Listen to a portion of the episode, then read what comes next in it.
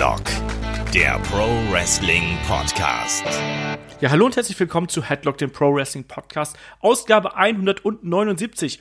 Heute werfen wir einen Blick auf NXT Takeover Chicago und WWE Money in the Bank 2018. Mein Name ist Olaf Bleich, ich bin euer Host und bei mir, da ist natürlich, schließlich findet der Event in Chicago statt, der gute Kai. Wunderschönen guten Tag.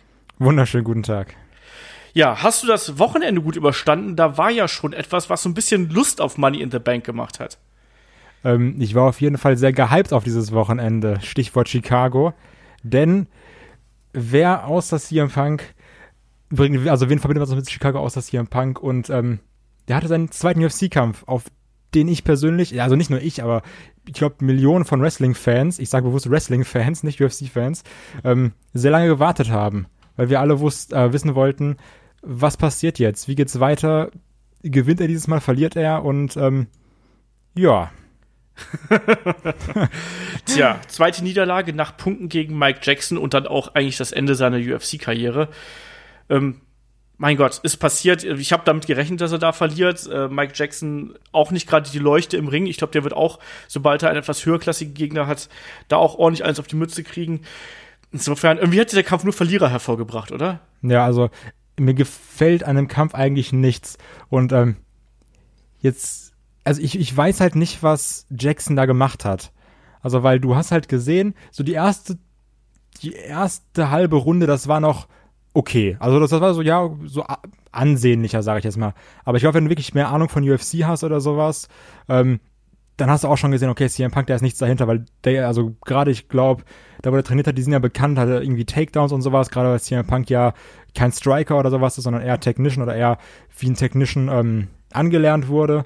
Da war es halt auch schon so, dass die ganzen Takedown-Versuche, das war kacke, so, da war keine Kraft hinter, das war halbherzig, das irgendwie in die Wand. Und ähm, du hast halt gesehen, die ganzen Schläge von Jackson, die haben halt großteils gesessen und wirklich so ab der zweiten Runde, das war nur noch so, die Schläge von Punk gingen irgendwie ins Leere, der hat geschlagen, das waren halt eher nur noch so Schwinger und keine Schläge vernünftig. Ähm, die Deckung war nicht oben, Jackson konnte dem locker welche verpassen und ähm, das war einfach nur so, okay, er könnte ihn jetzt locker beenden. So, warum, warum macht er, also warum macht er den Kampf nicht einfach vorbei? So, ich meine, der, der war ja auf dem drauf, der hätte ihm einfach nur dreimal ins Gesicht schlagen müssen und es wäre Ende gewesen. Und das war dann so richtig lang gezogen. Ich dachte mir so, ey, alles an dem Kampf ist gerade einfach nur scheiße. Ja, ich meine, der Jackson ist halt auch eine, eine Attention Whore, ganz im Ernst. Also ähm, auch diese Geschichte, wo er dann noch mal ein Selfie von sich gemacht hat zum Ende äh, bei der bei der Siegerverkündung da ähm, und dann auch sagt ja hier die Sache mit den Medien, das ist genau mein Ding und so. Der stand jetzt einmal im Rampenlicht und das war's dann eben auch. Und ja, aber ganz ehrlich, ist das nicht viel cooler, wenn du sagst, okay, hier Mickey Gall hat äh, CM Punk besiegt nach Aufgabe, aber dafür habe ich den irgendwie in drei Minuten zu Brei geschlagen. Ja, Natürlich. Es, ist, es, es gibt, was ich gesagt habe, es gibt halt keinen Gewinner in diesem Kampf und ich glaube, da kann man ja auch den Deckel auf dieses Kapitel machen. Also CM Punk kann sich jetzt überlegen, ob er ähm, in kleinere äh, UFC, äh, MMA-Ligen geht. Also Bellator wäre da ja noch so ein Kandidat, aber ansonsten sehe ich da keine große Zukunft. Es hat passenderweise dazu, wir springen jetzt mal so ein bisschen, bevor wir zur Vorschau kommen, ähm, hat der Spielverderber uns auch dazu auch eine, eine Frage geschickt bei YouTube. Und zwar, ob wir den, ob wir CM Punk zurück beim Wrestling sehen und welche Promotion hat wohl die besten Karten. Ich meine, CM Punk hat relativ klar gesagt, dass er nicht ins Wrestling zurückkehren wird. Ich glaube. Aber mal ganz ehrlich, ähm, das war ja auch das, wo, wo ihr dann in der Gruppe geschrieben habt oder sowas, ob, ob, ob wir das gesehen haben oder so, ob ich das gesehen habe. Und äh, sind wir mal, was soll er denn anderes sagen? Ja, natürlich. Also, denkst du so, der sagt so, ach nee, ich glaube, wenn ich verliere, dann bin ich ungefähr in 28 Tagen wieder bei der WWE oder dann kämpfe ich in zwei Monaten bei New Japan. Also, was soll er denn sagen, außer nee, ich komme auf keinen Fall zurück. Eben. Also, ich könnte mir vorstellen, dass er irgendwann wieder zurück ins Wrestling geht, aber ich sehe ihn nicht bei WWE, gerade jetzt auch nach dem Lawsuit, der jetzt da noch gewesen ist, sondern wenn, dann sehe ich ihn wirklich eher bei Ring of Honor oder eben bei New Japan, wobei New Japan natürlich die äh, höchsten Checks ausstellt. Insofern glaube ich, dass er da ganz gut äh, bedient wäre und New Japan hat ja auch gerade ein Fable für etwas altgedientere WWE-Athleten, siehe Chris Jericho und wenn Punk wieder ein bisschen drauf trainieren würde, ich glaube, der ist momentan ein bisschen zu leicht. Der ist äh, krass jetzt bei 170 Pfund oder sowas, ne? ja, eben, der müsste noch ein paar Kilo Muskelmasse wieder draufpacken. Aber ich sehe ihn dabei, wenn, wenn er wieder zurückkehren sollte, bei New Japan und hätte ich auch nichts gegen. Und er wird auch der vom Stil her gut reinpassen. So, und dann würde ich sagen, lass uns mal hier äh, eigentlich zum Pod kommen hier, nämlich zu äh, dem großen Wrestling-Wochenende, was uns ja bevorsteht. Wir haben NXT Takeover Chicago natürlich und wir haben WWE Money in the Bank vor der Brust. Und bevor ich es vergesse, wo ihr uns erreichen könnt, natürlich auch da, ne? Äh, Facebook, Twitter, Instagram, YouTube, uns gibt's mittlerweile bei Spotify, da könnt ihr uns anhören. Und äh, wenn ihr uns unterstützen wollt, gibt es uns bei Patreon und bei Steady. Da gibt es dann auch exklusive Podcasts, unter anderem dann auch jetzt demnächst mit der äh, mit dem Rückblick auf New Japan's Dominion. Da haben sich Shaggy und ich dann zusammengesetzt und lassen den Event noch mal ein bisschen Revue passieren. Aber ich würde jetzt sagen, wir werfen erstmal einen Blick auf Money in the Bank, weil das ist ja wirklich immer ein besonderer Event im Jahr. Jetzt auch äh, logischerweise Cross-Brand, also zwei Promotions wirklich dann auch aktiv gegeneinander, also Raw und SmackDown, die beiden Brands, nicht die Promotions. Und ja, wir haben äh, insgesamt zehn Matches auf der Card.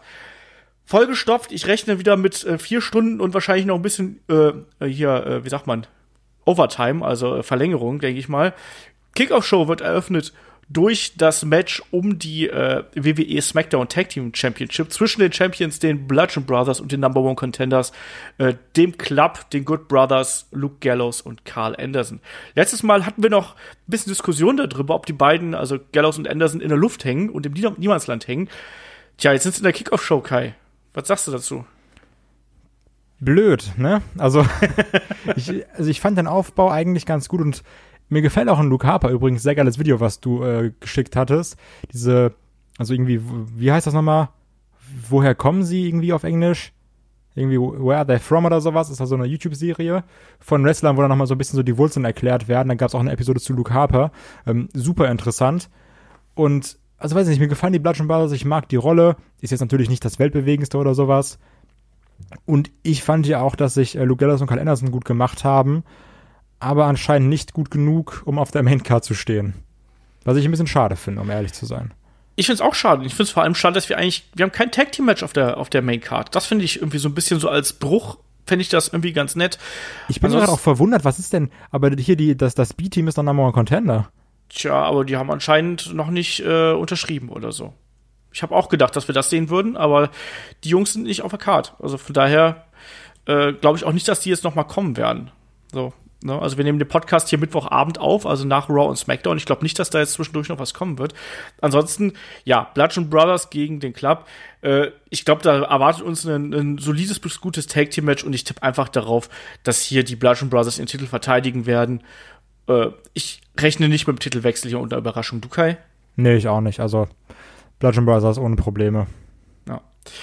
Ja, ansonsten, dann gehen wir mal weiter äh, die Card hoch. Lass uns mal direkt mal hier mit Daniel Bryan gegen Big Cass einsteigen. Ne? Das ist ja eine Fehde, die jetzt schon äh, längere Zeit läuft, auch mit so ein bisschen Hiccups äh, zwischendurch, wo dann auch gemunkelt worden ist, dass Big Cass irgendwie raus wäre, nachdem er den äh, Kleinwüchsigen zusammengeschlagen hat und solche Sachen. Äh, Daniel Bryan ist immer noch unklar mit seiner Vertragssituation. Verlängert er, bleibt er, geht er? Ähm, wie siehst du hier gerade die Konstellation und was erwartest du dir hier von dem Kampf? Ich fand zwei Sachen sehr witzig. Und zwar erstens, ähm, war dann ein Bild einmal mit Pay-Per-View-Matches von Daniel Bryan. Und zwar gegen Big Cass und Weekly-Matches gegen AJ Styles, gegen Nakamura, gegen Jeff Hardy. Und ich so, okay, irgendwie komisch.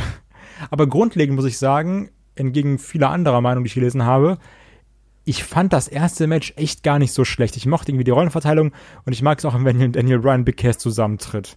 So, also mir, mir gefällt das irgendwie, ich mag dieses, auch das Größenverhältnis da und sowas, dass dann wirklich Brian nochmal in dieser Underdog-Rolle ist.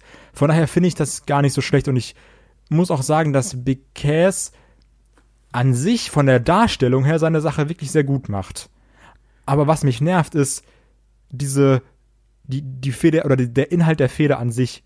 Weil, ähm, wenn man zum Beispiel dieses Interview nimmt mit, ähm, hier, wie heißt du nochmal? Die Freundin, nicht, nicht Aaron Young, äh, von Dean Ambrose. Äh, äh, ähm. Renee Young. Genau. Renee Young, mein Gott. Und wenn du dieses Interview nimmst, das war so, ja, okay, was hast du denn gegen Daniel Bryan? Ja, er ist klein, ich bin groß. Warum denkst du, du bist besser? Ja, weil ich groß bin. Warum denkst du, Daniel Bryan ist schlechter? Ja, weil er klein ist. Und du bist so, Alter! So, das ist jetzt. Siehst du mal, wie es in meinem Alltag geht, Kai, weißt du? Ja, das, das, ist, das ist wirklich unfassbar. Das ist so eine uninspirierte Fehde und das stört mich dabei. Obwohl ich wirklich sagen muss, ich habe nicht mal so eine wirkliche Unlust auf das Match. Also ich werde es mir sogar relativ, ich würde schon fast sagen, gerne angucken. also mein Problem an dieser Sache ist, ich finde, dass Daniel Bryan hier gar nicht in der Underdog-Rolle ist. Also ich finde, dass Daniel Bryan auch durch die, durch die Meinung des Kommentatorenpuls eigentlich extrem gepusht worden ist, war eigentlich immer, gerade Corey Graves immer gebrüllt hat, hier, äh, Daniel Bryan wird Big Cass zur Aufgabe zwingen und er wird ihn fertig machen und keine Ahnung was, weil er einfach der Bessere ist. Ich finde, dass Daniel Bryan in dieser Situation kein Underdog ist, sondern eigentlich eben als der technisch stärkere Wrestler hier dargestellt wird und durch diese Technik wird er gewinnen. Und genau aus diesem Grund glaube ich, dass Big Cass hier die Überraschung schafft und dass er hier gewinnen wird. Wie ist denn dein Tipp für den Kampf? Oh, das ähm, ist eine gute Idee. Ich sag trotzdem Daniel Bryan. Na, ich, ich hab's halt, ich fand gerade jetzt in der aktuellen äh, Smackdown-Ausgabe, fand ich es ganz extrem, dass man Daniel Bryan möglichst stark und auch zäh dargestellt hat. Ne? Auch in seinem Match selber war es ja auch so gegen, gegen Shelton Benjamin, wo er dann auch mit der Knieverletzung, wo er dann dagegen gehalten hat und dann eben ähm, einen anderen äh, Submission-Move angesetzt hat, anstatt den üblichen Yes-Lock. Also ich finde, man hat ja alles getan, damit Daniel Bryan möglichst gut aussieht, damit am Ende ein Big Cass möglichst gut aussieht, wenn er gewinnt. Oh, verdammt, warte mal. Mir fällt gerade auf, ich hatte jetzt nämlich im Kopf, dass das nächste Pay-Per-View ähm, SummerSlam ist. Aber das nächste ist ja erstmal Extreme Rules, ne? Ja. Oh Gott, dann kann es ja wirklich sein, dass wir dann noch ein Match davon haben. Uh. Und dann ist irgendwie Ja. so ein, kann, ja, ich sag trotzdem Daniel Bryan. Ist auch zu spät, weil äh, du hast die Antwort schon gegeben. Schon eingeloggt. Genau das. Ähm, nächster Kampf, ja komm, dann machen wir hier so ein bisschen die Rausschmeißer. Ähm, Bobby Lashley gegen Sami Zayn. Ähm, die wahrscheinlich am schlimmsten aufgebaute Fehde seit langem. Also erst mit den Schwestern, jetzt mit dem Obstacle-Kurs am, äh, am Montag. Aber ich habe gar keinen Bock drauf. Bobby Lashley wird das Ding gewinnen. So, da mache mach ich mir gar keine Illusionen in irgendeiner Form. Äh, Sami Zayn finde ich total int interessant und, und äh, unterhaltsam in seiner aktuellen Rolle, aber diese Fehde ist so zum Scheitern verurteilt. Bobby Lashley ist jetzt schon so gescheitert in sich. Gefällt mir vorne bis hinten nicht und deswegen äh, ist das, glaube ich, der Kampf, auf den ich hier neben Roman gegen Jinder noch am allermeisten verzichten könnte. Wie sieht's bei dir aus? Wie ist deine Motivation ja vor dem Match? Ja, geht mir ganz genauso. Also das Witzigste war wirklich eine Sache, die ich gelesen habe und hat einer geschrieben, ich habe mich, ich hab mich bei dem Bobby Lashley Comeback gefreut und ich liebe Sami Zayn und die, die Feder dazu geführt, dass ich keinen Bock mehr auf Bobby Lashley habe und Sami Zayn einfach nur noch hasse.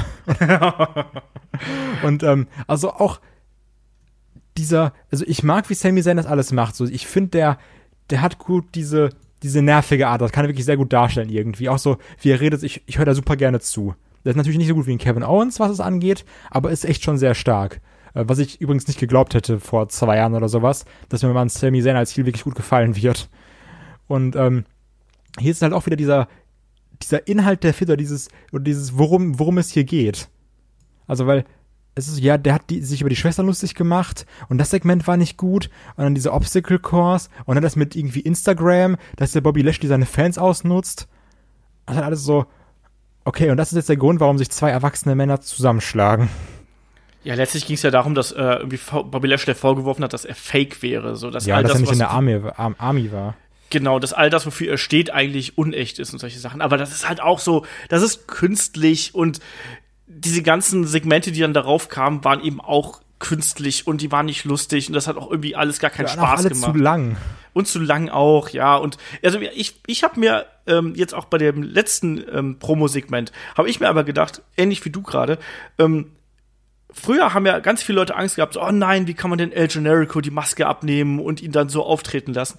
Mal ganz im Ernst, wie gut ist denn die Mimik aktuell von dem Sami Zayn? Und du merkst, dass der da richtig Bock drauf hat und vorher durfte er immer nur CC und äh, Gracias sagen oder sonst irgendwas. Und dazu ne? noch Also- seine, seine schlachsigen Bewegungen. Also der, der verbiegt sich ja auch beim Reden förmlich. Also, das ist ganz komisch. Ach ja, also ich, ich mag dieses Gesamtpaket bei Sami Zayn, aber die Fehde ist wirklich, gibt mir gar nichts. Ja, schließe ich mich an. Also, ich wünsche mir hier zwar ein Upset in irgendeiner Form von Sami Zayn, aber ich glaube, dass ich im allerschlimmsten Fall kann ich mir sogar einen Squash von äh, Bobby Lashley vorstellen. So, und du? Oh Gott, bitte nicht. Ja, aber ich glaube auch, dass leider Bobby Lashley gewinnt. Also hätte halt ein Sami Zayn einfach nicht verdient. Nee, aber ich glaube, darum geht's gerade nicht. Ich glaube, es geht erstmal darum, dass du irgendwie Bobby Lashley stark darstellen wirst. Und das ist die erste Fehde nach seinem Comeback. Und da wird er nicht als Verlierer hervorgehen. Nee, deswegen. Ja, also, da müssen wir uns gar nichts draus äh, drauf vormachen. Ja, dann kommen wir direkt zum nächsten Rausschmeißer hier. Roman Reigns gegen Jinder Mahal. Puh, ähm, wie laut wird's hier am Punk gerufen, wenn dieser Kampf stattfindet, lieber Kai? Das ist das Einzige, worauf ich mich freue bei diesem Kampf, ne? ich, also wirklich, ich will einfach nur, wenn das Match kommt, beim Videopaket, werde ich den Fernseher so laut machen und einfach gucken, was passiert. Und ich, ich freue mich auch einfach schon darauf, dass fürs hier. Es ist mir scheißegal, ne, wenn Leute sagen so, oh, CM Punk Chance, aber bei dem Match will ich die einfach hören und ich will, dass nur für Gina Mahal gechantet wird. Also ich, ich, ich habe einfach nur Bock auf die Crowd Reactions in diesem Match. Und ich hoffe, Chicago enttäuscht mich nicht. Aber Chicago wird mich ja enttäuschen, weil es Chicago ist. Das glaube ich auch. Ich bin mir auch sehr, sehr sicher, dass da die äh, Reaktionen des Publikums extrem laut sein werden und wir werden sehr viel CM Punk Chance hören. Ich kann mir auch Ganz im Ernst, ich kann mir da auch den Beachball äh, wieder vorstellen. Ich kann mir auch die Laola-Welle wieder vorstellen oder sonst irgendwas. Ähm, diese Fehde und dieses Match ist eigentlich für mich so eine reine so eine reine Hinhaltegeschichte. Also ich meine, die ist doch einfach nur dafür da, dass Roman Reigns auf der Card bleibt, damit wir ihn auch ja nicht vergessen, damit er in irgendeiner Art und Weise nochmal präsentiert wird. Also, weil der wird ja beim SummerSlam irgendeine tragende Rolle spielen. So, das ist eine reine Übergangsfehde und ich fand die jetzt so rein vom Aufbau her war das jetzt nicht so dramatisch schlecht. Ich fand das Nein, das hat auch Spaß okay. gemacht. Also jetzt gerade zum Beispiel, als ich in äh, London war oder sowas, wo dann Roman Gina mal komplett auseinandergenommen hat und ihn auch noch durch diese Wand gespiert hat. Das war alles super geil. Aber an sich ist die Fehler halt nichts Besonderes. Aber trotzdem, also so ganz grundlegend könnte man sogar sagen, eigentlich macht das ja Spaß, aber es ist ja trotzdem 0815 der böse Ausländer mit seinem, keine Ahnung, mit seinem Beiwerk gegen den starken Roman Reigns. Ja, und so wird es dann auch ausgehen. Also ich rechne hier auch wieder mit einem klaren Sieg von, von Roman Reigns. Das ist halt eben auch so das Ding. Der, der muss halt jetzt irgendwie ein bisschen warm gehalten werden, der gute Roman Reigns. Deswegen kommt er hier äh, unter die indische Käseglocke oder sonst irgendwas. Und Ach, ich weiß auch nicht. Das ist, das ist eigentlich im Prinzip ist es keine schlechte Ansetzung, wie du gerade eben schon gesagt hast. Ne? Aber das sind eben zwei Leute, über die mal, über die wir hier auch, glaube ich, seit jetzt einem Jahr lang meckern, so gefühlt. Also ich habe der Jinder noch so ein bisschen in Schutz genommen zwischendurch, auch am Anfang deines Title Runs. Wir haben auch oft genug schon Roman Reigns hier in Schutz genommen, aber so die beiden in Kombination finde ich schon sehr, sehr mutig und dann auch noch in Chicago. Da bin ich sehr gespannt, was da passiert. Also ähm, vielleicht sehen wir sogar einen Walkout. Kannst du dir sowas vorstellen, dass auf einmal äh, die Ränge leer sind, wie wir das schon beim letzten Mal bei äh, Roman Reigns gegen Samoa Joe gesehen haben. Vielleicht gehen ja alle irgendwie dann Popcorn holen oder sowas. Ah ja. Also wie, ich, ohne Spaß, wie geil wäre denn mal wirklich bitte einfach so eine ähm, so eine organisierte Demonstration, sag ich mal, dass alle sagen so, oh, wir drehen uns jetzt um. Ja. Das wäre witzig. Wir brauchen ich einfach mehr Ultras im Wrestling, die sowas organisieren. ich fände das lustig. Aber ansonsten, das wird sicherlich kein technisches äh, Meisterwerk werden, sondern es wird natürlich einfach ein relativ, wie soll man sagen, formelhaftes äh, Babyface gegen Heel-Match werden. Davon gehe ich mal aus, mit ein bisschen Gebrawle draußen. Ähm, und natürlich auch Eingr Eingriff äh, durch hier. Äh, welcher Sing ist das jetzt nochmal? Ich glaube, es ist Sunil, ja. Wo ist der andere eigentlich? Der hat sich aufs Kreuzband gerissen. Ah, okay. der, der, ist verletzt und in irgendeinem, irgendeinem Segment, ich weiß gar nicht mehr genau, welchem das war, da konnte man sehen, dass er ganz komisch aufgetreten ist und da hast du gleich gedacht, so, ah, nicht gut, nicht gut, nicht gut. Nein, aber also das, das wird ein ganz klassisches Babyface gegen Heel-Match werden. Und das Interessante werden hier, glaube ich, wirklich die Publikumsreaktionen sein und wie das, wie das dann da funktioniert. Ich rechne, wie gesagt, beim klaren Sieg von Roman Reigns. Kai, du? Ich auch. Der Big Dog wird gewinnen ja, jetzt können wir auch langsam so zu den Matches kommen, auf die wir uns gleich ein bisschen, ein bisschen mehr freuen. Lass mal noch hier. Äh, Carmella gegen Asuka um die WWE SmackDown Women's Championship. Kai, gerade du als Freund des Damenwrestlings und auch großer äh, Befürworter von Carmella, äh, du bist doch garantiert heiß auf diesen Kampf, oder? Mega, also wirklich Carmella on point, macht immer Spaß, gute Matches, kein gebotchter Cash-In, tritt gegen nicht daneben. Aber einfach ein gutes Gesamtpaket. Super. Gar nicht nervig. Nein, also ich sag mal so, dieses, dass sie nervig rüberkommt, als ist ja schon wirklich gut. Aber, ähm, also das, das Problem ist wirklich bei so einer Fehde, dass du kein gutes Wrestling bekommst. Weil halt Carmella nicht gut ist. Das ist das Problem. Und, ähm, dann, dann, ich meine, Asuka kann jetzt ja auch nicht irgendwie zehn Minuten lang Carmella auseinandernehmen, sondern wird auch mal Carmella ein paar Moves zeigen und dann bist du wieder so, oh, puh, das sah jetzt nicht so toll aus. Ähm, und ich kann mir auch sogar vorstellen, dass Carmella das Ding hier irgendwie gewinnt, weil, ach, ich weiß auch nicht warum, obwohl ich es mir eigentlich gesagt nicht wünsche. Ich, ich sag dir, wie das gewinnen wird. Die wird das durch die Iconics gewinnen. Das ist meine Theorie. Ich dass glaube, sich da dass zusammenschließen dann die, ja. Genau, das habe ich glaube ich schon vor ein paar Wochen hier gesagt. Ich ich würde das so machen. Ich würde den Titel hier noch nicht wechseln lassen, sondern ich finde es in Ordnung, wenn die Iconics hier Asuka attackieren, das ist ja auch schon mal passiert, ähm, die angreifen, ähm, niederschlagen, keine Ahnung, und dann verliert sie von mir aus wahlweise durch Auszählen, weil sie halt den Iconics hinterher rennt oder eben durch einen blöden Pinfall, weißt du, so eingerollt. Asuka, es ist eigentlich ganz gut, dass sie diese, ähm, dieses Mantra der Unbesiegbarkeit verloren hat. Einfach weil man jetzt mit ihr mehr Möglichkeiten hat. Klar, wenn jetzt Carmella absolut clean gegen sie gewinnen würde, würden wir noch immer sagen, so, what the fuck is happening here?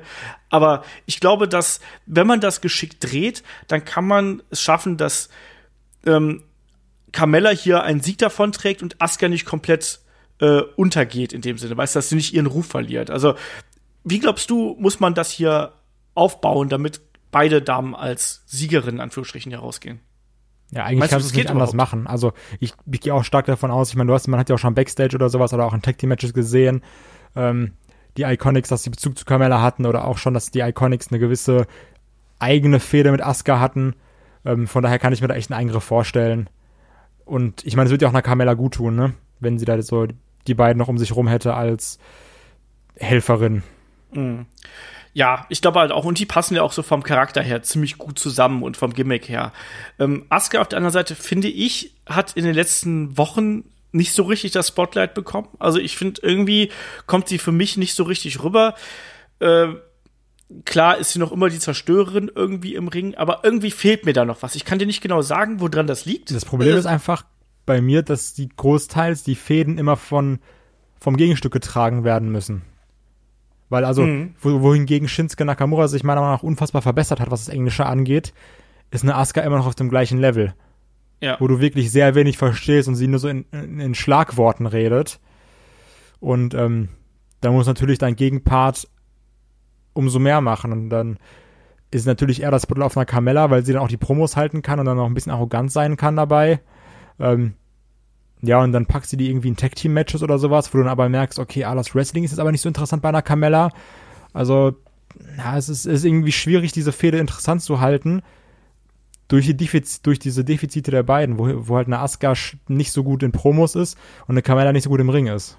Mhm, ja, das stimmt auf jeden Fall. Weil ich sagen muss, dass ich äh, Carmella am, am Mikro gefällt die mir gut. Also ich finde, dass die, die Rolle, die sie hat, das, das macht sie echt äh, sehr, sehr ordentlich. Aber klar, im Ring fehlt es da einfach noch ein bisschen. Und ich bin auch wirklich gespannt, wie die beiden so von, von der Stilrichtung her dann äh, in einem vielleicht längeren Match harmonieren werden. Also das wird interessant sein zu sehen, weil wie du schon sagst, eigentlich sind die beiden so ein bisschen wie Feuer und Wasser. Das passt nicht so 100% alles zusammen mal schauen, was dabei rauskommt. Aber ich habe es gerade schon gesagt, also meine Tendenz geht hier in Richtung Titelverteidigung von Carmella. Ähm, wie siehst du hier die Geschichte? Ich sehe das auch so, dass Carmella verteidigt. Also ja, also es macht dann einfach Sinn. Also, weil warum sollte jetzt irgendwie Asuka das Ding gewinnen oder sowas von jetzt auf gleich? Also ich glaube, ich habe auch immer noch dieses Gefühl, dass sich WWE trotzdem so gefühlt große Titelgewinne für größere Stars, nenne ich es jetzt mal, immer noch für die ähm, Big Four oder Big Five aufhebt. Und ja. Ja, oder glaubst du, es kommt vielleicht schon, also mal angenommen, wir, wir eröffnen die Card mit dem äh, Damen Money in the Bank Ladder Match. Glaubst du, da ist dann schon eine Chance da, dass hier bei irgendeinem der äh, Damen-Titel-Matches eingecasht wird? Ähm, nee, weil ich stark davon ausgehe, dass jemand von Raw gewinnt. Gut, dann könnte man ja trotzdem noch bei Nia Jax gegen Ronda Rousey eingreifen. Das stimmt, aber das macht. Aber ist es nicht auch so, Entschuldige, aber ist es nicht auch so, dass äh, die quasi überall eingreifen dürfen? Also überall eincashen Soweit dürfen? ich weiß nicht. Aber das Sicher. wird ja auch laufend geändert, ne? Ja. also, ja wie beim Rumble dann. Ja, also ich meine, äh, mein, das wurde zuletzt äh, auch irgendwie anders genannt. Also ich glaube, da hieß es halt eben äh, at any time oder sowas. Schauen wir mal, wie das, wie das gelöst wird. Aber das fände ich natürlich auch eine interessante Variante, wenn du quasi mit dem Damen-Ladder-Match äh, eröffnest dann hast du natürlich so ein bisschen Spielraum, weil ich gehe davon aus, dass das Herrenleiter-Match, dass das der Main-Event sein wird. Meinst du nicht Roman? dann hast du auf jeden Fall einen Walkout und äh, lange Schlangen in den äh, Parkhäusern. Nee, also ich denke, das wird das Leitermatch werden. Da bin ich mir sehr, sehr ja, sicher. Ja, so als, als, als Rahmen. Genau. Und weiß ich nicht, es wäre natürlich zumindest mal interessant, je nachdem, wer dann das, das erste Leitermatch äh, gewinnt, dass man dann diese Dame zumindest entsprechend einmal rauskommen lässt oder da irgendwie so ein bisschen anteasert. Fände ich spannend, äh, je nachdem, wer es wird. Aber ganz ehrlich, ähm, muss man das jetzt wirklich immer machen? Also, der Sinn von der Money in the Bank Kauf ist doch nicht, dass du bei jedem Titelmatch rauskommst. Ich meine, das hat er, hat er schon eine Carmella 400 Mal gemacht. Also ja, irgendwann ist man dem ja auch so ein bisschen überdrüssig, weil dann irgendwann geht doch auch dieser Moment kaputt von einem Cash-In. Weil, sind wir mal, wie oft hat eine Carmella den Cash-In angetäuscht? Fünfmal? ja, Sechsmal? Und dann irgendwie, dann ist auch so.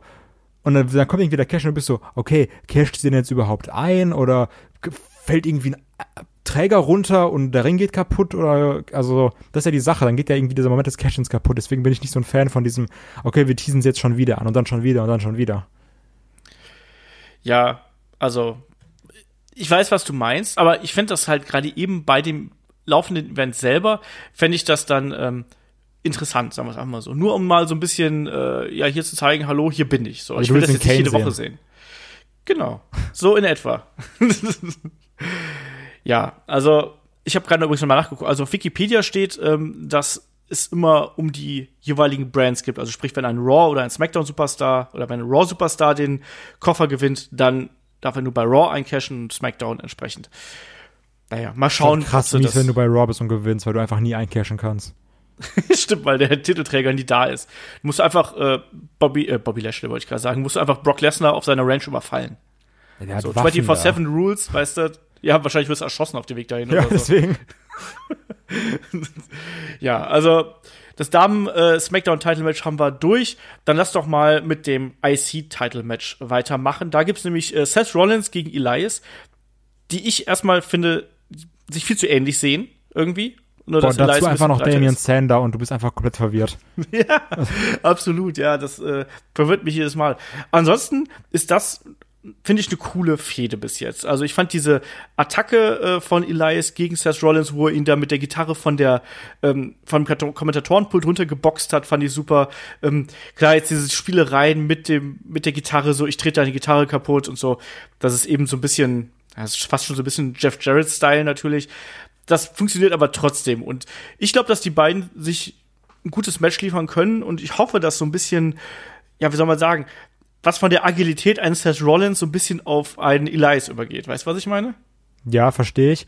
Und ähm, ich stimme dir erstmal zu. Also ich mag diese Fehde komplett. Ich finde, die ist in sich schlüssig.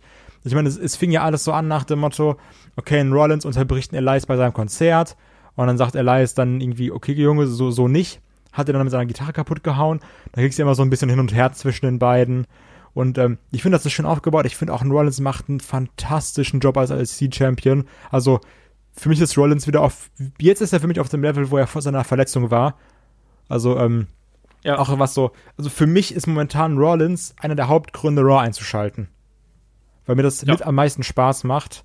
Ähm, also deswegen, ich finde das unfassbar gut. Und auch ein Elias ist, also wirklich, wie, wie oft haben wir schon Elias gelobt, auch gerade in David oder sowas. Elias ist unfassbar stark, agiert mit der Crowd, super over, weiß genau, wie er was machen muss, kreativ wie sonst was.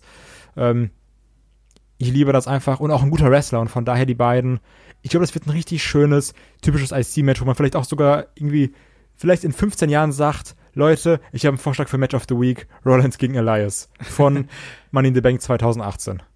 Ja, ich meine, also man darf das ja nicht unterschätzen, dass auch gerade diese Dynamik äh, zwischen einem äh, schnellen Seth Rollins und einem eher langsamen Heel-Gegner, das hatte zum Beispiel letztens ganz auch hervorragend gegen The Mist geklappt. Also ich weiß noch, wie begeistert wir beim letzten Event äh, von diesem Aufeinandertreffen waren.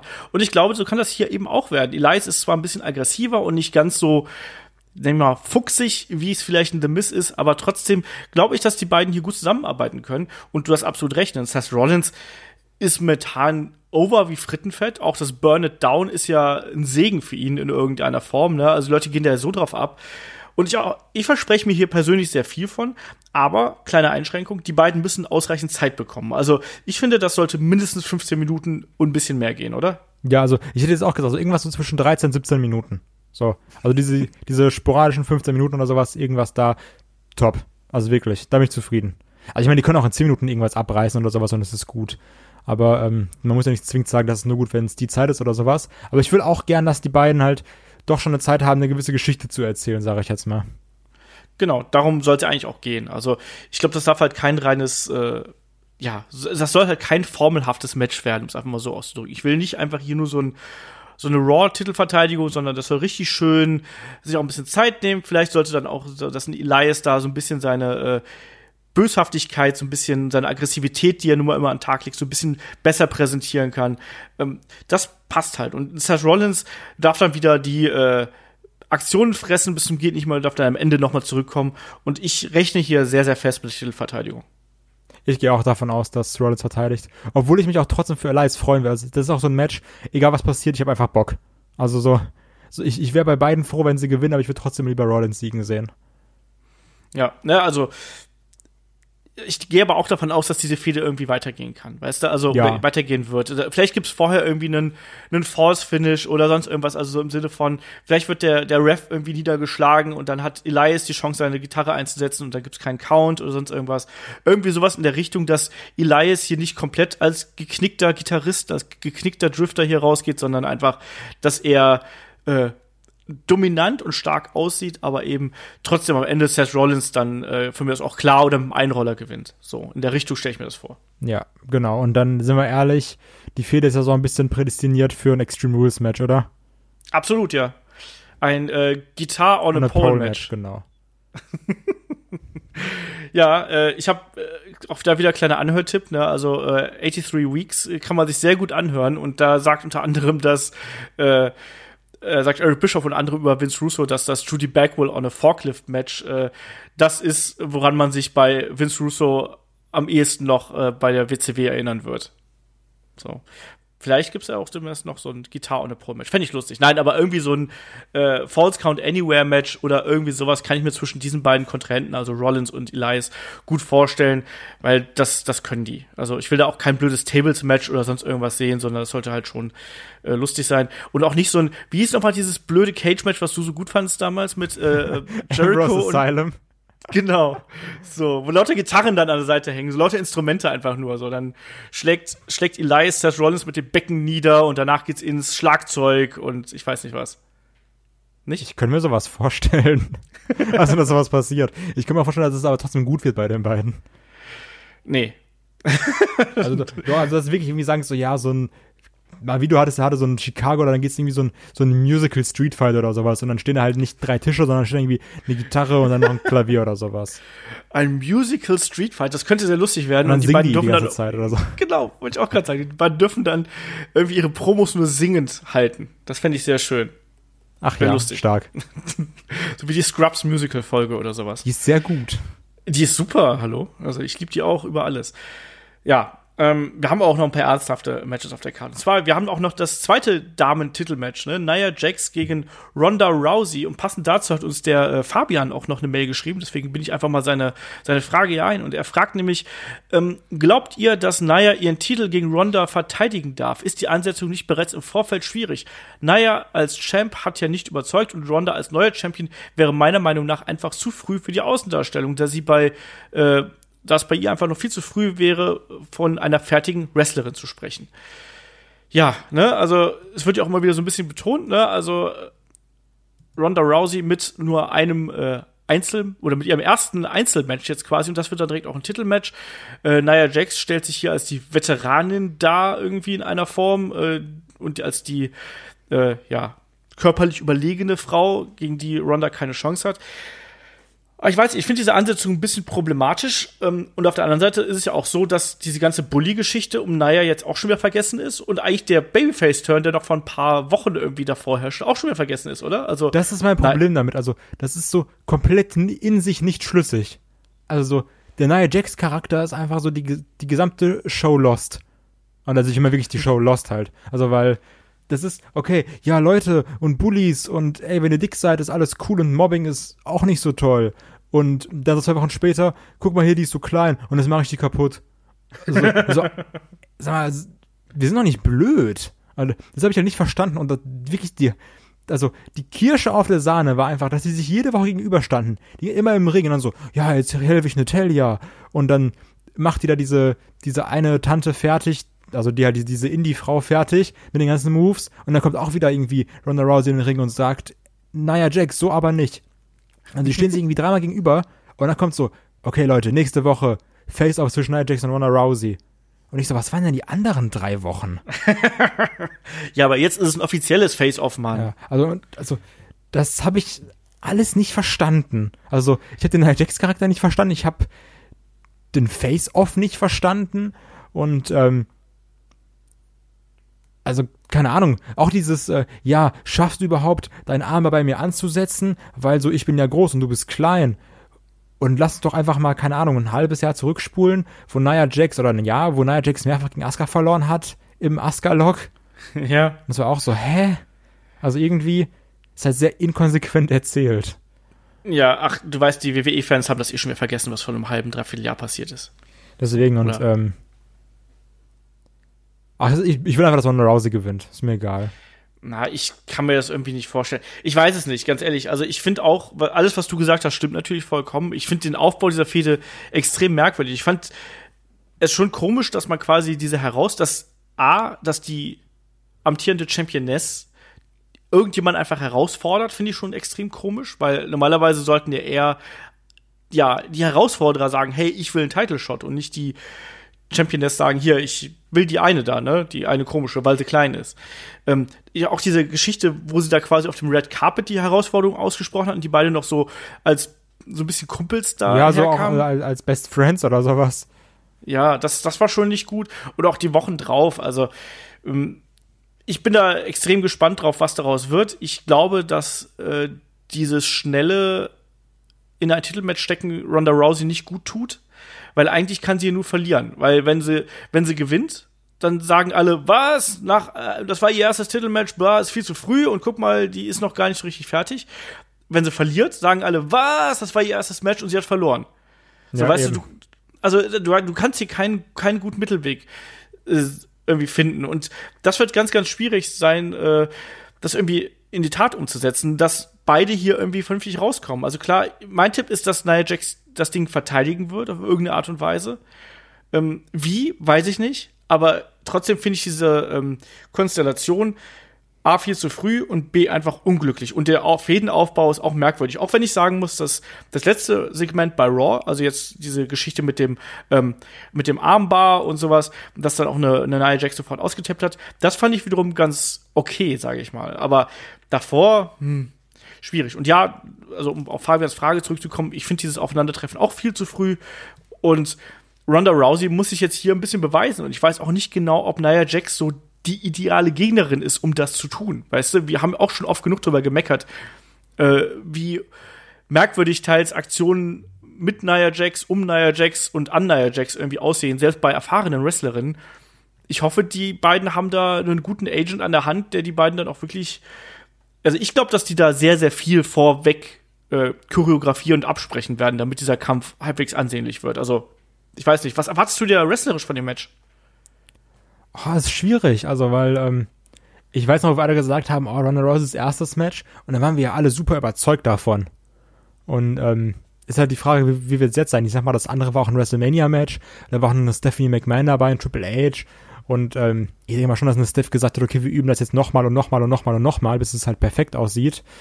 Ähm, Und das war ja auch ein Drama-Match. Entschuldige, wenn ich da ins Wort falle, aber Ja. das war ja auch so ein Match, was eigentlich nur durch die Story und durch die Charaktere gelebt hat. Also klar war Ronda da ähm, extrem präsent und hat sich auch von den Aktionen her gut dargestellt und so. Aber ähm, das war jetzt ja keine Sache, wo sie das Match in irgendeiner Weise tragen musste oder wo der Fokus, klar, der Fokus war in irgendeiner Form auf sie, aber du hattest dann eben noch zwei der erfahrensten Wrestler aller Zeiten plus eben eine Stephanie McMahon, die einfach Wrestling lebt, irgendwie um sie herum, die dann auch da manches vielleicht auch kaschieren konnten und sie da auch vielleicht so ein bisschen anweisen konnten.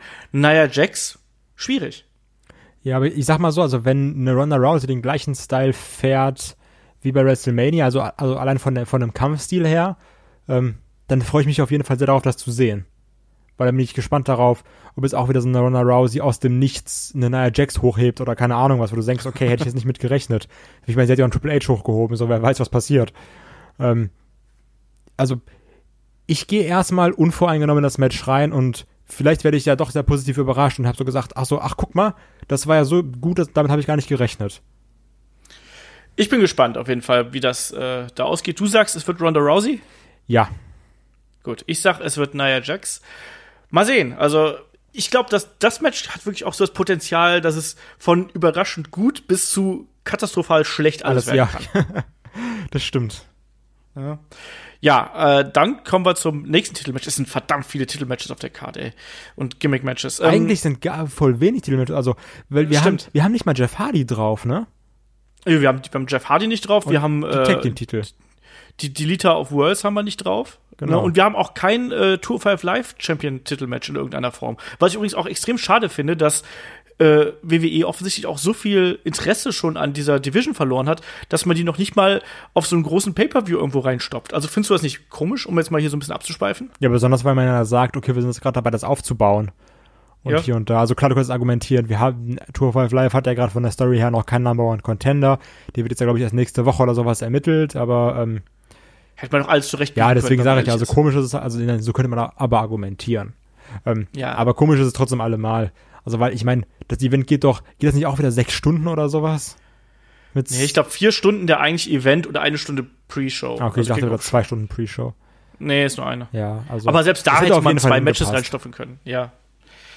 Ach, ich weiß auch nicht. Ich finde es ein bisschen schade. Also ich finde, da tun mir auch die Jungs, die da sind, äh, äh, extrem leid einfach, weil die hätten auch so ein bisschen mehr Spotlight verdient und zusätzlichen Paycheck. Das muss man auch mal sagen. Die kriegen ja auch noch äh, mehr Kohle dafür, wenn sie halt eben bei Großereignissen auftreten. Das kriegen die Jungs jetzt einfach nicht. Ist auch doof. Ja, nächstes Titelmatch. Das Last Man Standing Match um die WWE Championship zwischen AJ Styles und Shinsuke Nakamura. Das gefühlte hundertste Aufeinandertreffen der beiden. Ähm, Kai, bist du noch heiß da auf diesen Kampf? Das ist erstmal die erste Frage. Auf diesen Kampf definitiv. Also gerade, wie gesagt, durch diese London-Erfahrung nochmal, wo ich auch das Match zwischen den beiden sehr, sehr gut fand. Ähm, ich freue mich da sehr drauf. Ich fand gerade das Contract-Signing unfassbar stark, muss ich sagen. Ähm, jetzt die Sache mit Jeff Hardy war wieder so, okay, es war halt wieder ein Lowblow und wieder zählt er bis 10, ja. Aber es, es sind halt so Mindgames und ich finde, das kannst du mit Shinsuke Nakamura gut machen. Von daher, ich meine, es ist ja auch mal was anderes, ne? Also es, es ist nicht in der Shinsuke Nakamura Story was anderes, aber es ist mal generell was anderes.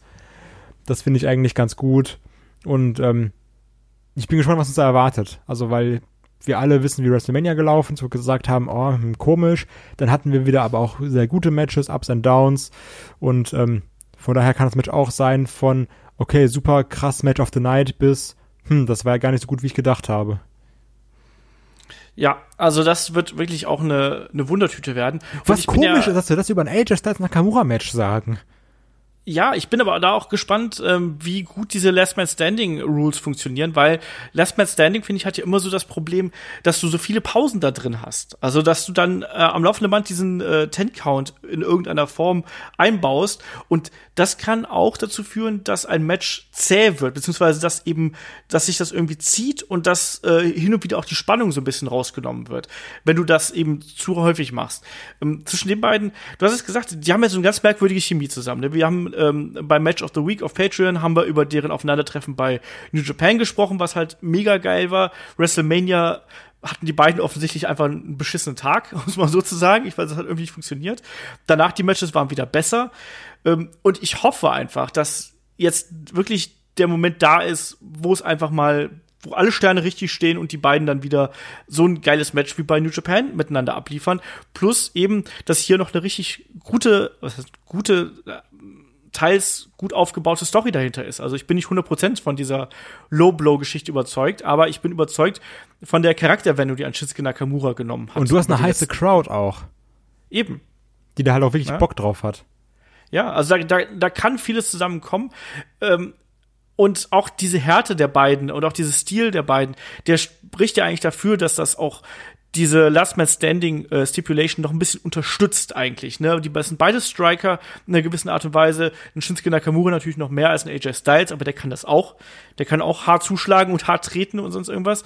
Also das kann schon ein richtig schönes Last Man Standing Match und richtig schöne Schlacht werden. Also ich habe hier sehr sehr große Hoffnungen in das Match und hoffe, dass die beiden das auch äh, ja irgendwie halten können. Ich es ist, es ist, du hast es gerade schon angesprochen, es ist total absurd, dass wir an so einem Match überhaupt zweifeln, weil das zwei echte Könner sind und zwei der absoluten Topstars, nicht nur von WWE, sondern äh, vom weltweiten Wrestling.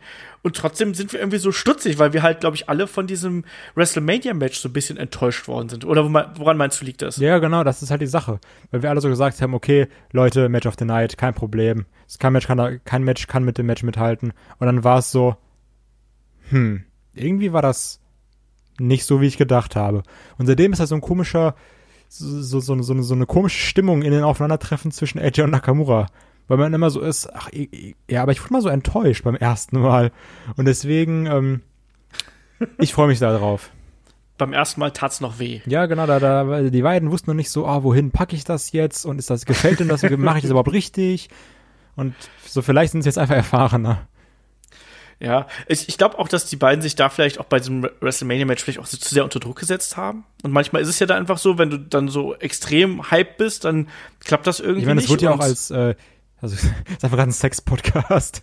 also, ähm, äh, ich meine, das, das wurde ja auch so verkauft, also das Dream-Match, das Match, worauf die Welt wartet. Und da war so, ja, vielleicht habt ihr einfach ein bisschen zu dick aufgetragen. Ja, das kommt auch mit dazu. Ja, also Mal schauen, aber ich glaube schon, dass das jetzt wirklich dann auch ich hoffe, dass es auch der Schlusspunkt wird, oder? Also Last Man Standing Match muss dann auch wirklich das Ende dieser Fehde sein, oder was denkst du und wer gewinnt? Ja, ist die Frage. Also, also sagst du, dass ein AJ gewinnt? Sagst du, dass Nakamura kein Champion, also, denn dann ist ja erstmal der Zug für Championship abgefahren, ne? Ja. Bei, glaub, ich tendiere dazu, ich tendiere dazu, dass äh, Styles hier verteidigt, ja. Ich glaube, dass Shinsuke Nakamura sich erstmal hinten anstellen muss.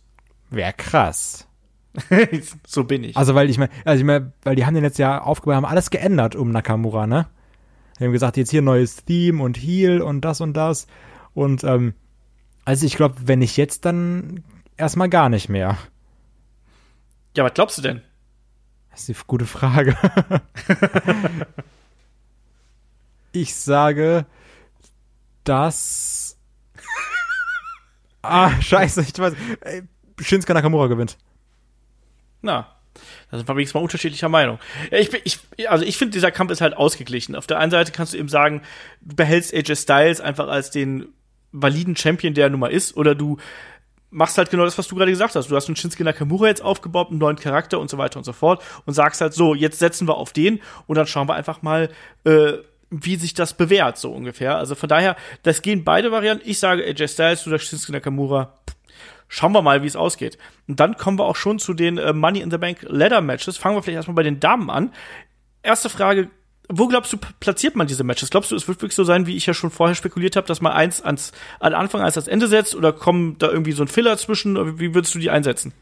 Ich finde das, was du gesagt hast, eigentlich am besten. Ähm, also mach eins am Anfang, eins am Ende und bitte das Frauenmatch an Anfang und das Männermatch ans Ende, weil das Männermatch für mich das Main Event sein sollte. Oder von mir ist auch El gegen Nakamura als Main Event, fände ich auch noch stark. Ähm, ja, also ich, ich würde das Match echt gerne als Opener sehen, das Frauenmatch.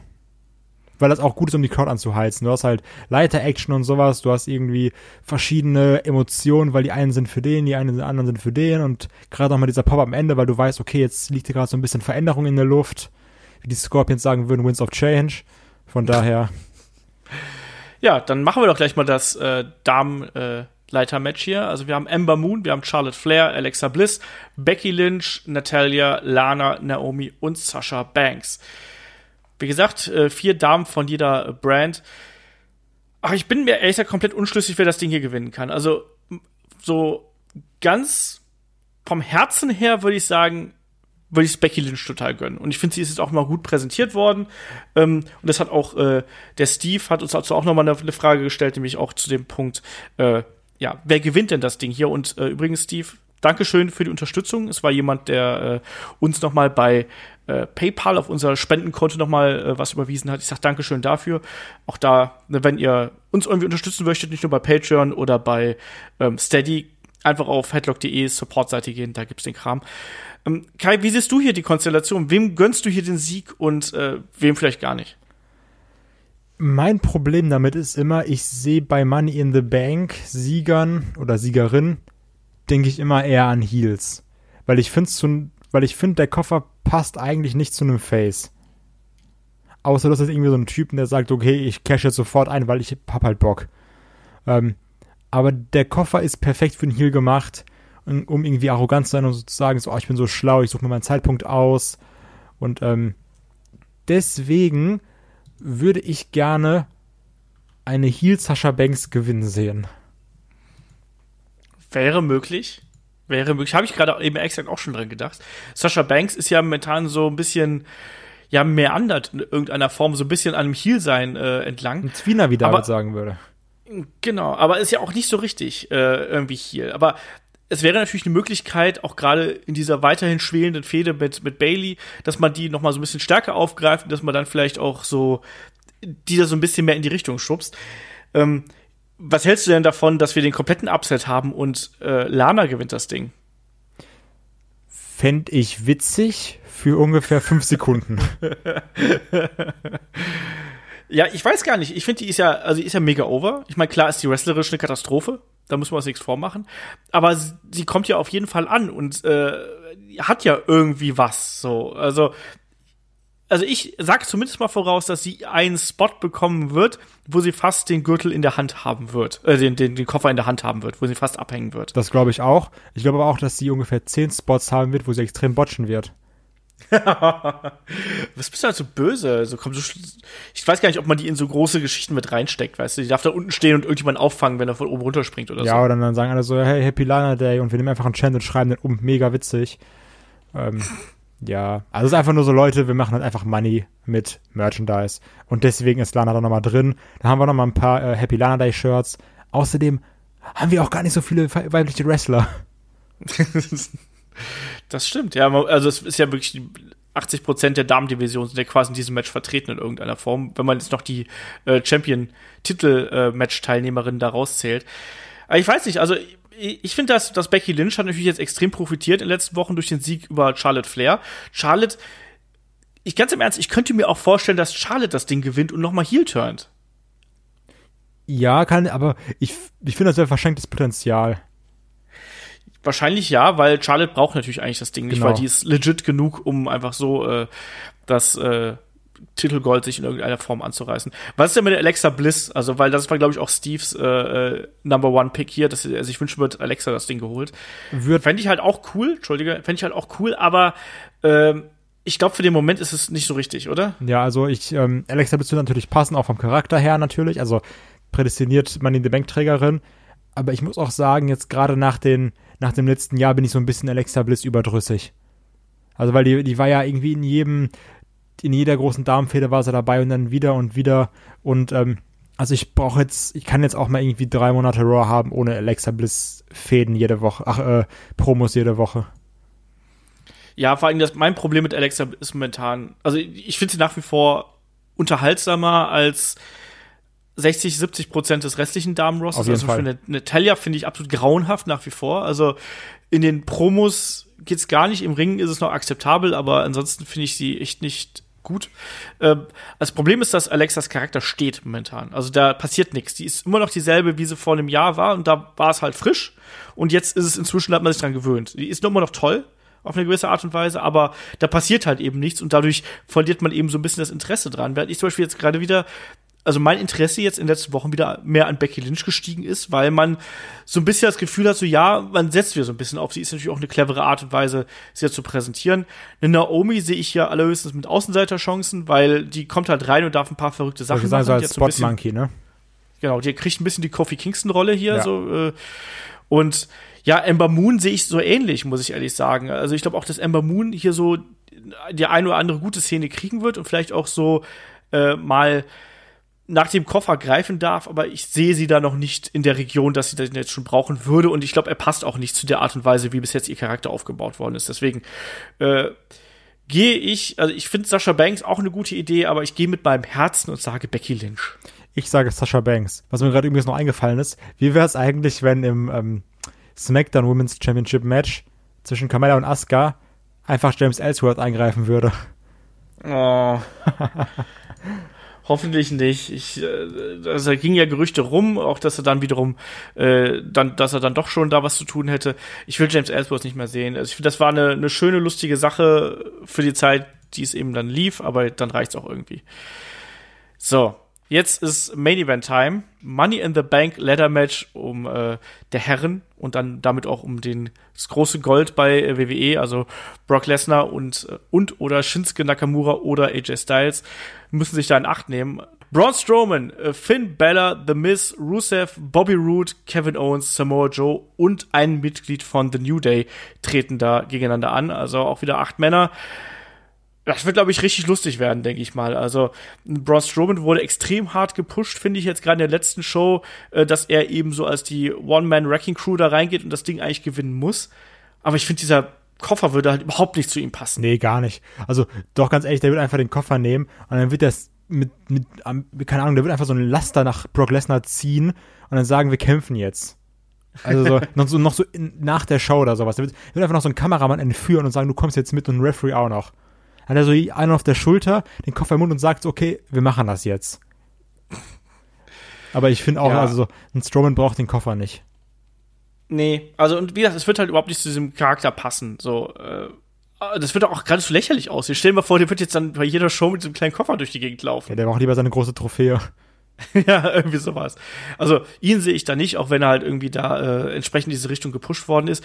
Ähm, wer von The New Day tritt denn hier an, deiner Meinung nach? Ähm, es wird ja viel gerüchtet, Big E, dass irgendwie er dabei ist. Und ähm, ich muss auch ganz ehrlich sein, ich würde auch gerne Big E sehen. Einfach, dass er mal in so einem großen Match steckt. Ich würde ihm das gönnen. Ich finde, Kofi hatten wir schon so häufig in Ladder-Matches. Also klar, also ich sag mal, als Spot-Monkey wäre es immer noch perfekt, ne, dass er irgendwie irgendwo runterspringt oder sowas. Aber ähm, ich hätte wirklich den Spot gerne mit, mit äh, Big E gefüllt. Haben natürlich ziemlich viele äh, Big Men dann in dem Match so. Das stimmt. Also aber also ich, ich meine, Big E ist ja trotzdem agil und zeigt Moves, wo du sagst, okay, damit habe ich gerade nicht gerechnet. Also ich traue einem Big E vor, irgendwie von der Leiter zu, ach, äh, zu von der Leiter zu springen oder sowas. Oder irgendwie gegen eine Leiter oder also irgendwie so wirklich so ein, also so ähnlich was wie sein Spear nach draußen, weißt du? Ja, kann ich mir auch vorstellen.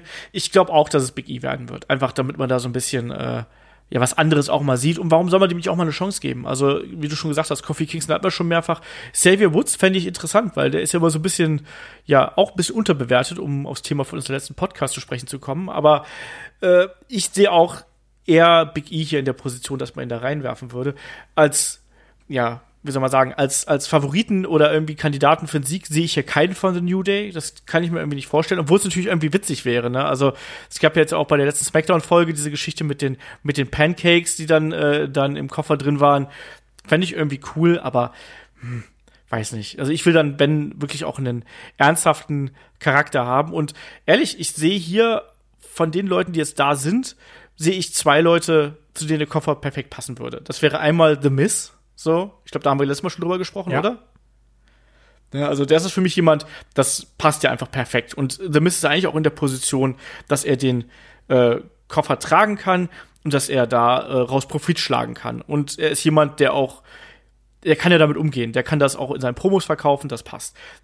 Und ich fände auf der anderen Seite, auch wenn er das nie gewinnen wird, ich fände einen Bobby Roode total interessant weil das auf der einen Seite passt und auf der anderen Seite denke ich mir halt, dass man ihn damit vielleicht ein bisschen in eine andere Richtung schieben könnte als nur das Glorious, sondern einfach so ein bisschen auch den Opportunisten und einen, ja, einen healigeren oder einen, einen schokigeren Bobby Root aus ihm rauskitzeln könnte. Wenn ja? Bobby Root gewinnt, weine ich mich einfach in den Schlaf. also ich, ich glaube auch nicht, dass es passiert. Das ist das langweiligste auf der Welt. Wie siehst du denn Kevin Owens hier? Ähm, ich sag mal, zu einem Kevin Owens passt der Koffer auch natürlich perfekt, ne? Also, also einfach wie, wie ein Kevin Owens ist, seine Art und sowas, da wird man in den Bankkoffer perfekt zu passen. Aber ich glaube nicht, dass er irgendwann in den nächsten Monaten dem Universal-Titel nahe kommen wird. Von daher ist er da, um irgendwie ein paar gute Aktionen zu zeigen oder sowas und auch heftige Aktionen. Ich meine, wir haben ja schon häufig Owens in Leather Matches gesehen und da waren immer krasse Sachen dabei. Ähm, mehr aber auch nicht. Aber ich würde mich freuen. Also ich mich trotzdem freuen, wenn Owens gewinnen würde.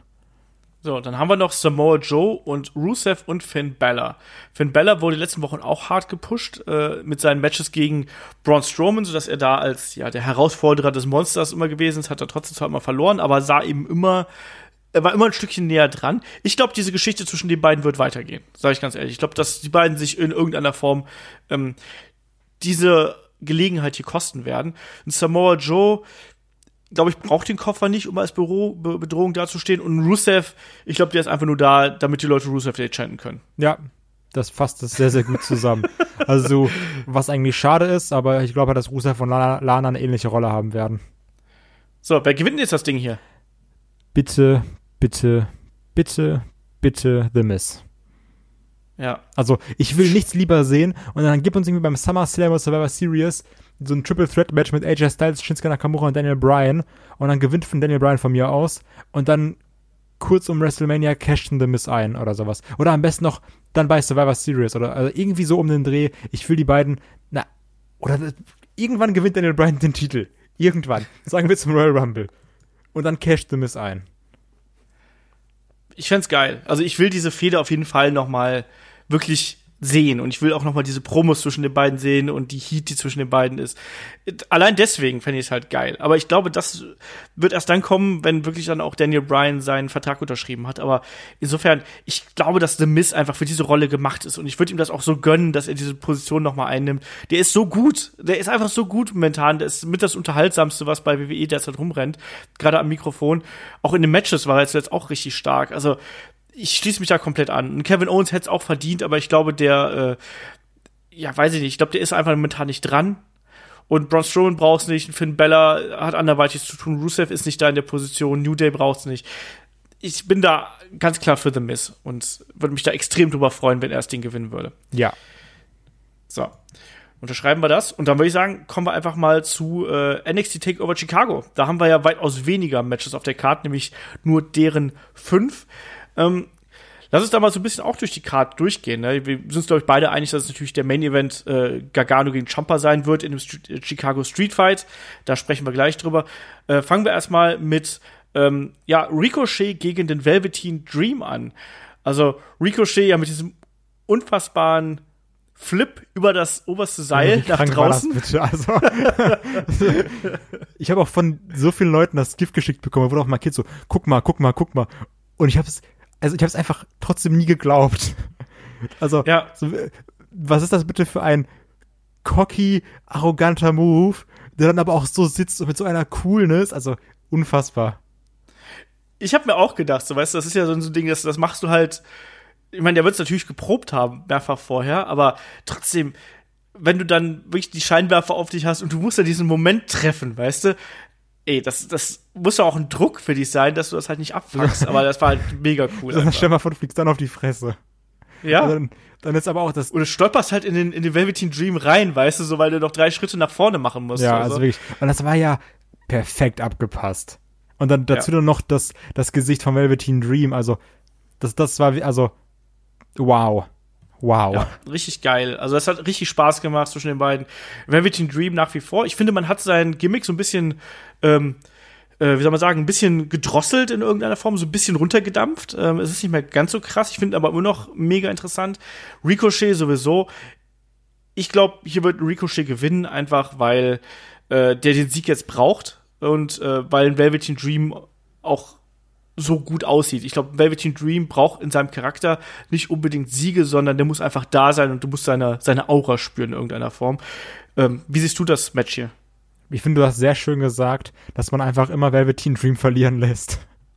Das ist doch so. Das war sehr schön beschrieben, aber im Endeffekt sehe ich es genauso. Also, das ist für Ricochet ein weiteres Sprungbrett nach oben und, ähm, also, sind wir mal ehrlich, es wird einfach ein geiles Match. Die, die- also, die, generell die letzten Velveteen Dream Sachen haben nicht enttäuscht. Von daher, ich freue mich da drauf. Das wird fantastisch. Also, dafür lege ich meine Hand ins Feuer. Ja, bin ich mal gespannt. Also da bin ich mir übrigens auch sehr, sehr sicher, dass das ein richtig gutes Match wird. Ähm, Ob es so an die, an die Qualitäten eines Alistair Black gegen äh, Velveteen Dream ranreichen wird, weiß ich nicht. Aber ich glaube trotzdem, dass das richtig interessant werden wird. Und das sind zwei Athleten sondergleichen. Das wird gut. Und für Velveteen Dream, das dürfen wir ja nicht vergessen, das ist noch ein junger Mann, der äh, kann auch noch lernen und für den sind solche Matches dann auch äh, absolut Gold wert. Und der wird eine Riesenkarriere machen, da müssen wir uns gar nichts vormachen.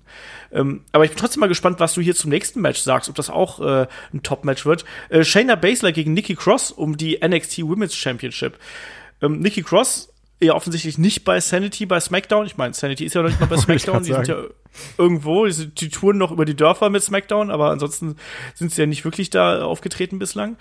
Ähm, Shayna Baszler dann mit ihrer äh, ersten großen Titelverteidigung. Ähm, wie siehst du hier, äh, äh, ja, wie siehst du hier dieses Match? Wie hat dir der Aufbau bis jetzt gefallen? Also ich muss schon sagen, ähm, ich bin immer noch kein Fan von Shayna Baszler. Also gar nicht. Aber sie hat sich ja doch schon jetzt nochmal gemacht in den Monaten, meiner Meinung nach. Also da ist schon irgendwie eine Verbesserung da, zumindest von dem, was ich jetzt gesehen habe. Ich habe jetzt auch nicht wirklich jede NXT-Ausgabe gesehen, Aber es war jetzt schon so im Vergleich zu den letzten Sachen, wo ich mir so gedacht habe, puh, oh, brauche ich jetzt nicht zwingend, ist so, ja, doch, ist schon annehmbarer für mich persönlich geworden. Ähm, Nikki Cross, über die ich ja gerade anfangs sehr viel gehatet habe und gesagt habe, boah, ich finde die unfassbar scheiße, war ja wirklich mein Wortlaut. Ähm, wo ich dann ja auch gesagt habe, okay, wow, die gefällt mir jetzt richtig gut. Ähm, ich würde sogar ehrlich gesagt Nikki Cross gerne gewinnen sehen. Ich kann mir aber nicht vorstellen, dass äh, Bessler jetzt direkt wieder den Titel verliert. Das glaube ich auch nicht. Das, das, kann ich mir auch nicht vorstellen. Deswegen glaube ich, dass jetzt hier einfach ähm, so, ein, so ein Übergangsgegner, sage ich jetzt mal, weil Nikki Cross kann ja auch wirklich gut wresteln. Ist äh, vielleicht auch, denke ich mal, ein praktisches Gegenstück für eine Shayna Bessler, die jetzt immer noch nicht wirklich perfekt im Ring ist. Ähm, von daher einfach so ein, so ein typischer Übergangsgegner zur nächsten Fehde. Ja, ich glaube auch, dass es äh, eine ganz gute Art, um Shayna Baszler so ein bisschen overzubringen, um sie nochmal als Champion zu präsentieren. Nikki Cross darf hier weiterhin das verrückte Huhn spielen und rumschreien und äh, komische Sachen machen. Das macht sie ja gut und sie ist ja dann auch noch gut im Ring, wie du gerade schon gesagt hast. Also ich bin ein bisschen neugierig drauf, wie ihre Stile hier, wie die miteinander funktionieren werden. Ähm, das, das wird interessant sein zu sehen. Shayna Baszler ist jetzt, auch wenn wir schon ein bisschen über sie gemotzt haben, aber die ist auch keine Katastrophe in irgendeiner Form. Nikki Cross sowieso nicht. Insofern, ich rechne damit, dass es ein relativ kurzer Kampf werden wird. Das wird wahrscheinlich nicht länger als zehn Minuten gehen. Ich tippe eher so auf acht, neun. Ähm, und dann tippe ich auch drauf, dass Shayna äh, den Titel verteidigen wird. Ähm, vielleicht nicht durch Aufgabe, vielleicht durch Knockout oder sonst irgendwie sowas. Ähm, ja, weiter geht's. Tag Team äh, Championship Match zwischen Oni Lorkin und Danny Burch auf der einen Seite und der Undisputed Era, also Kyle O'Reilly und Roderick Strong auf der anderen Seite. Ich muss übrigens immer noch sagen, ich kann mich an den Namen Oni Lorkin nicht gewöhnen. Finde ich ganz furchtbar. Aber er zusammen mit Danny chanten. Burch. Ja. aber ansatz ihren, die normalen Namen wären jetzt auch nicht so cool gewesen. Also Oni Lorkin war ja vorher Biff Busick. Klingt auch so mittelgeil. Danny Burch hieß vorher Martin Stone, ist ein bisschen generisch, also von daher passt das schon. Ähm, ich finde es ganz geil, dass man, dass man Danny Burch wieder so ein bisschen äh, hier ins Rampenlicht geholt hat. Das freut mich extrem, weil ich äh, den sehr schätze als Wrestler. Ähm, einen Oni Lorkin auch jemand, der sicherlich jetzt nicht für den Mainstream gemacht ist, aber trotzdem jetzt in der Rolle bei NXT so funktioniert. Und die Undisputed Era hat sich zuletzt äh, ebenso stark präsentiert. Und gerade Kyle O'Reilly, finde ich, hat doch mehr Persönlichkeit an den Tag gelegt, als ich in sehr, sehr vielen Jahren Indie-Wrestling jemals von ihm gesehen habe. Also mir gefällt es hier ganz gut und ich glaube, dass diese vier Männer hier, ich glaube, das kann so ein Sleeper-Match sein, oder? Ja, also ähm, ich muss jetzt mal sagen, dass ich auch von dieser Kombination mit Kyle O'Reilly und Nordic Strong, also generell von Nordic Strong bei Undisputed Era, sehr überzeugt bin. Und ähm, ich sag ganz ehrlich, Oni Lorcan und Danny Birch, ich habe davon nicht wirklich viel mitbekommen, aber ich bin auch sehr davon überzeugt, das wird wieder so ein NXT Tag Team Titel Match, wo ich komplett ohne irgendwie was zu wissen reingehe und dann sage, okay, krass, das war gerade richtig heftig. Und ähm, deswegen lasse ich mich da sehr überraschen. Und ich muss sagen, dass ich, wohingegen wir auch häufig gesagt haben, so, oh, Era ist jetzt schwierig oder sowas. So, ich bin jetzt mittlerweile schon Fan der Undisputed Era irgendwie. So, ich mag diese Präsentation, ich mag das Theme, ich mag die T-Shirts. Diese Pose ist vielleicht immer so ein bisschen noch 90er Westside-Style, aber nichtsdestotrotz also ich habe da doch schon Bock drauf und ich glaube, das wird halt wirklich wrestlerisch ein echt gutes Match. Ja, das glaube ich halt eben auch. Ich glaube, das kann ein richtig flottes Tag Team Match werden und es kann glaube ich auch so ein bisschen sagen wir mal, nach Gargano gegen Champa so ein bisschen die Show hier von dem ganzen Ding äh, stehlen. Also wenn die genug Zeit kriegen, wenn die so ein bisschen schön äh, Luft haben, um so ein bisschen Drama aufzubauen. Gerade so ein, so ein Oni Lorcan ist ja auch jemand, der extrem gut leiden kann, der aber auch gut austeilen kann. Und du sagst es ganz richtig, in Undisputed Era haben sich in den letzten Wochen sehr, sehr gemacht, finde ich auch, die Art und Weise, wie sie präsentiert worden sind. Ähm, auch da gerade in Kyle O'Reilly, auch in Roderick Strong, finde ich, hat plötzlich als Heel, das hat er früher schon bei Ring of Honor ja schon ein paar Mal gezeigt, dass er da viel, viel besser mit dem Publikum arbeiten kann als als glattes Babyface, als als guter Familienvater, der er dann mal war. Äh, deswegen gefällt mir alles gut. Das wird ein äh, schönes Ding. Am Ende gewinnt trotzdem die Undisputed Era. Vielleicht auch noch durch äh, Adam Cole, Baby, der dann äh, eingreift. Wie denkst du, wird das hier ausgehen? Ich möchte eigentlich keinen Eingriff sehen. Also ich hält sich hier wirklich gern cleanes Finish. Auch einfach nochmal, um die Undisputed Era stärker darzustellen. So nach dem Motto, okay, wir sind natürlich eine Gruppe jetzt irgendwie von mehreren Leuten, aber wir können auch mal alleine gewinnen. Ja, schauen wir mal. Also auf jeden Fall sind wir uns, glaube ich, einig, dass das hier eine Titelverteidigung wird. Ja. So. Pro Titelverteidigung, nächstes Match, NXT Championship Match zwischen Alistair Black, dem amtierenden Champion, und Lars Sullivan. So, Alistair Black ja zuletzt so ein bisschen weniger in Erscheinung getreten, seitdem er den Titel gewonnen hat. Äh, Lars Sullivan, äh, Number One Contender, überraschend geworden, meiner Meinung nach. Äh, wie siehst du hier den Kampf? Weil das sind ja eigentlich auch so zwei Charaktere, die so rein optisch gar nicht zusammenpassen. Ist das einfach nur wieder so eine Art und Weise, ja, wie man, wie soll man sagen, ein Alistair Black gegen einen ja, großen Gegner einfach stark darstellen kann und äh, quasi einfach, du stellst nimmst einfach den größten Wrestler aus dem Roster und stellst ihn gegen einen neuen Champion, um zu sagen, so hier, dem ist keiner zu klein oder sonst irgendwas? Ich hoffe, dass es dieser der Fall ist. Also, weil, ich sag mal, so ein Lars Sullivan hat seine Rolle gut gespielt im äh, Leather-Match, aber es war jetzt ja nicht so von ungefähr, dass bei allen so gesagt wurde, hey, cool, yeah. Und bei Lars Sullivan war entweder Stille oder so vereinzelte Buhrufe. Und ähm, also ja, er gibt einfach vielen Leuten nicht wirklich was. Und das ist bei mir auch so. Also ich hätte viele Matches lieber gesehen als Alistair Black gegen Lars Sullivan. Und ähm, also ich meine, das kann auch wieder jetzt eine Überraschung werden, wo du sagst, okay, das ist halt unfassbar hard-hitting und dann hier ein Schlag und dann gibt's irgendwie, keine Ahnung, Lars Sullivan macht so eine Monster Close und Black kontert irgendwie mit dem Kick oder so ein Kram. Also das da kann auch schon eine Konter bei rauskommen von Black. Aber trotzdem hätte ich hier lieber, dass dann Alistair Black ähm, Lars Sullivan in die Tasche steckt. Weil ich ja. wirklich nicht gerne Sachen von Lars Sullivan schaue. ja, also ich gehe auch davon aus, dass hier Alistair Black äh, Titel verteidigt. Ich glaube, das ist eben eine gute Art und Weise, wie man das Spotlight äh, vom Titelmatch auf den großen Streetfight richtet. Ich glaube, das ist das ein, der einzige Grund, weshalb Lars Sullivan hier steht. Du kannst einen Alistair Black gut aussehen lassen, der wird halt fressen, fressen, fressen und am Ende wird er eben doch gewinnen. Und Lars Sullivan wird vermutlich mehrfach die äh, Black Mass blocken, vielleicht auch sogar einmal einstecken und auskicken oder sonst irgendwas. Ist das schon mal passiert? Ab nee, es ist noch nicht nee, passiert. Nee, sagen. Aber ich kann mir halt vorstellen, dass das diesmal passieren wird, einfach weil, ja, ne, weil. Schocker.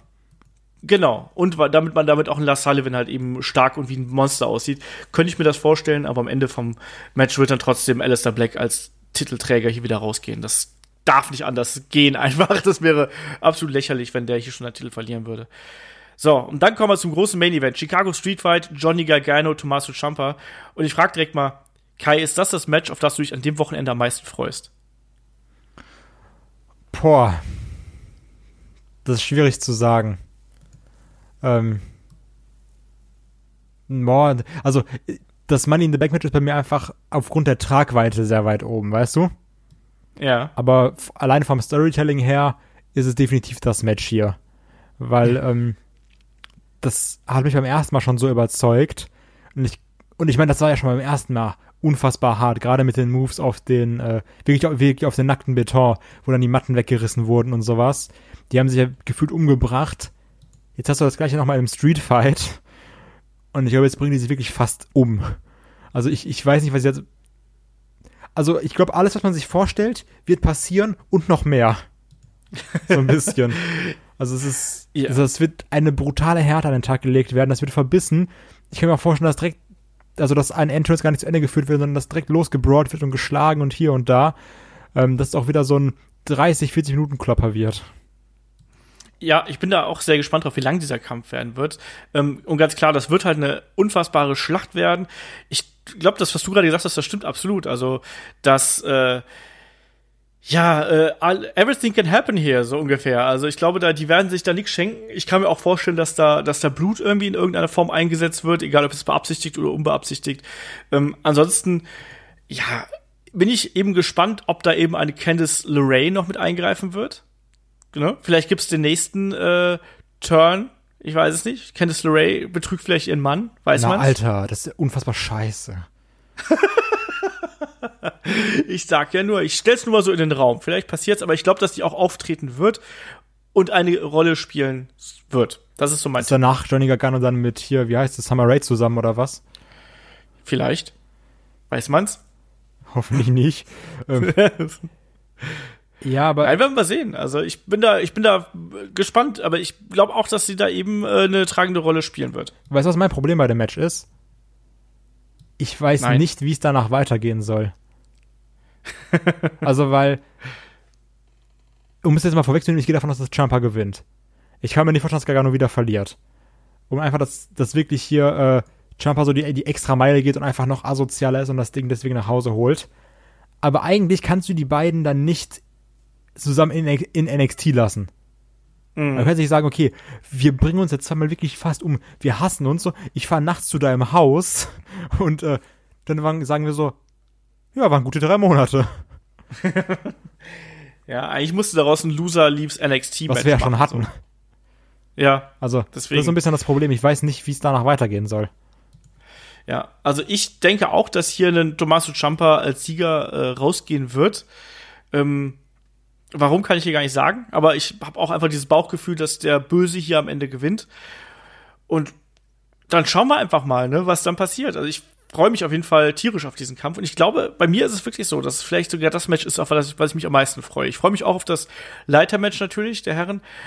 Aber ich glaube, das ist einfach das Match aufgrund der Geschichte, wo ich sage, so ja, da bin ich emotional wahrscheinlich am meisten drin. Und das finde ich beim Wrestling halt immer geil. Das ist, glaube ich, die beste Fete, die es momentan bei äh, dem Produkt WWE gibt. Um, äh, also Main Roster und NXT eben äh, übergreifend. Und aber ich bin, ich freue mich da einfach tierisch drauf. Und ich glaube, dass Tommaso Ciampa das Ding hier holt. Und dann schauen wir einfach mal. Ne? Auf jeden Fall wird es ein gutes Wrestling-Wochenende, oder? Ja, das auf jeden Fall. Und ein gutes Fußball-Wochenende, weil wir haben auch WM. Ja, ich weiß auch gar nicht genau, wann man das alles äh, gucken soll, aber äh, läuft schon irgendwie. Genau, wir haben auch noch eine Frage bekommen, äh, nämlich, ich weiß gar nicht mehr, von wem, von wem sie war. Ähm, genau, der Paul fragt, äh, wer denkt, ihr wird Weltmeister? Das können wir doch eigentlich jetzt hier mal schnell abfrühstücken. Kai, als Abschluss, Frankreich. wer wird Weltmeister? Ja, ich befürchte auch. ja. Ich, das ist ja so der Geheimtipp ja, momentan. Das sagen ich meine, viele, ne? Ja, ja. Ähm, letztes Vorbereitungsspiel jetzt war jetzt auch verloren, aber ich glaube, dass Frankreich das machen wird. Ähm, Deutschland sehe ich da auch nicht so weit vorne. Ich glaube, Deutschland ist spätestens im Halbfinale Schluss. Ja. Das Aller spätestens. Glaube ich auch. Also ich, so. ich sag mal, diese ganzen Vorbereitungsspiele, die kann man ja eh nicht wirklich zählen. Also weil da ist immer, also ganz ehrlich, ob du da jetzt irgendwie gegen Timbuktu 3-1 verlierst oder sowas und dann gewinnst du wieder gegen Brasilien 4-0. Also es ist ja alles so, ähm, ja, ich kann mir vorstellen, dass Frankreich das Ding macht. Ja, ich bin gespannt. Auf jeden Fall äh, genug, genug anzuschauen irgendwie in den nächsten Tagen. Also Fußball ganz viel und dann auch noch Wrestling ganz viel. Und es ist ja auch ansonsten äh, furchtbar viel Wrestling irgendwie um einen herum genug zu tun, aber ich find's geil. Also ich meine, da ist doch alles, was auf was man sich freuen kann. Money in the Bank, also gerade speziell die Leiter-Matches, auch das Last Man Standing Match, das spricht einfach alles dafür, dass es auch ein guter, äh, bis vielleicht sogar sehr guter äh, äh Event werden könnte. Ich glaube bei NXT, auch wenn wir jetzt die Karte so verhältnismäßig kurz abgefrühstückt haben hier, das wird auch ein guter Event werden. Da mache ich mir nichts vor. Ich glaube aber nicht, dass es an die Qualitäten des letzten NXT Takeover heranreichen wird. So, da bin ich mir relativ sicher. Ähm, was versprichst du dir hier vor Wochenende, um mal so den äh, zusammenfassenden Bogen zu schlagen? Ich habe einfach, also ich hoffe, dass wieder da so ein bisschen diese Wrestling-Lust nochmal anders äh, entfacht wird. Dass man nochmal so einen, so, so, so einen gewissen Heeper bekommt. Weil jetzt gerade so die letzten Wochen Raw und SmackDown, das war schon sehr zähe Kost. Und dass du nach dem Wochenende wieder so motiviert in, in Raw und SmackDown gehst und sagst, okay Leute, jetzt habe ich wieder Bock. Das ist doch schön. Das finde ich auch. Das finde ich auch geil, weil momentan ist es wirklich so, dass das Main Roster einen nicht so richtig abholt und dass es so ein bisschen zäh ist und dass man so, ja, ich guck's jetzt halt, aber es ist eben auch nicht so die Riesenfreude. Aber ich glaube, das kann sich jetzt vielleicht wieder äh, ändern und wir sind ja auf dem Weg zum SummerSlam, also da wird auch noch mal ein bisschen mehr passieren, so ein bisschen Sommerloch. Äh, ich bin gespannt, ich freue mich aufs Wochenende, ich freue mich auf große Leitermatches und auf Gegano und Champa natürlich. Und äh, in diesem Sinne geht's am Sonntag wahrscheinlich schon weiter mit der Review zu NXT Takeover. Da bin ich dann mit dem guten Ulrich. Und dann äh, Anfang kommender Woche geht's dann weiter mit äh, der Review hier zu äh, Money in the Bank. Dann, äh, ich glaube, du bist auch dabei, oder? Kai? Ja, klar. Ich glaube, du und Ke äh, äh, Keggy, äh, Shaggy sind, glaube ich, dabei wenn ich mich nicht komplett täusche. Und äh, da gibt's dann, wie gesagt, die, die Review dazu und anschließend geht's dann weiter im gewohnten Turnus. Wenn ihr uns unterstützen möchtet und noch viel, viel, viel, viel mehr von uns hören möchtet, dann geht vielleicht einfach auf Patreon oder auf Steady vorbei, unterstützt uns da. Exklusive Podcasts gibt's da. Ähm, aktuell die äh, Review zu äh, New Japan's Pro Wrestling Dominion. Wir hatten die Helden aus der zweiten Reihe zuletzt über William Regal. Wir haben das Match of the Week, wo wir dann immer aktuelle Matches besprechen. Also äh, genug zu tun, was das angeht. Und wenn ihr es unterstützen möchtet, geht einfach auf headlock.de und äh, schaut da auf unsere Unterstützerseite. Da gibt es jede Menge Möglichkeiten. Und wenn ihr Fragen habt, fragen.headlock.de ist dann die zentrale E-Mail-Adresse. Und in dem Sinne sage ich äh, viel Spaß bei Fußball und bei ganz viel Wrestling und wir hören uns zum Wochenende wieder. Macht's gut, bis dahin. Tschüss. Tschüss.